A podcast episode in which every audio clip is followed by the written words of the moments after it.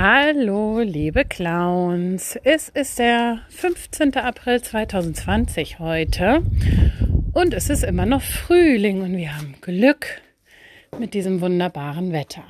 Ähm, ja, bezogen auf das Wetter kann ich euch gleich ein neues Quiz stellen. Und zwar lautet das Ohren gespitzt. Anna steht im Regen und wird pitsch, patsch, nass. Dreimal darfst du raten, welche Frucht ist das?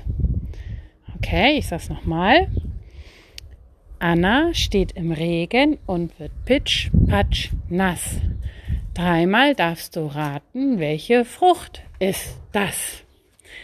Ja, genau. Ähm, noch dazu kommt, dass ich euch eine E-Mail geschrieben habe oder eher gesagt euren Eltern und da drin aufgeschrieben habe, was du in deinem blauen Mathebuch rechnen darfst. Und zwar haben wir da das Thema Verdoppeln und Halbieren.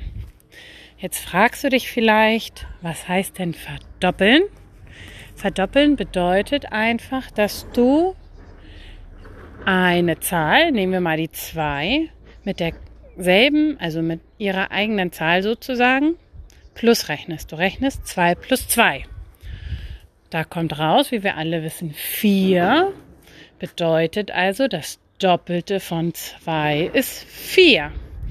Nehmen wir mal die 3. Was ist das Doppelte von 3? Dann rechnest du 3 plus, mhm, genau, 3 ist gleich 6. Das Doppelte von 3 ist also 6. So, so machst du das mit allen Zahlen bis zur 20.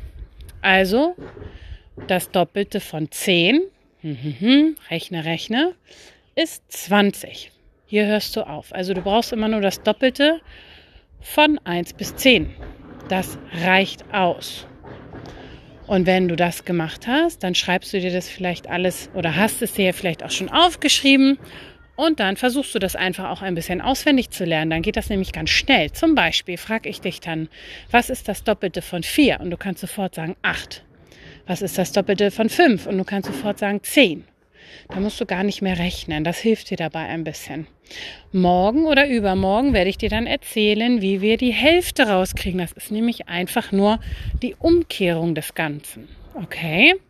So, ähm, ich hoffe, du hast das verstanden. Guck dir dazu die Seiten im Buch an, die werden dir helfen. Da kannst du nämlich zum Beispiel Kreise in Rot und Blau anmalen und mal gucken, ob das hinkommt. Oder eine Tafel Schokolade teilen und gucken, dass immer gleich viele Stücke auf jeder Seite sind.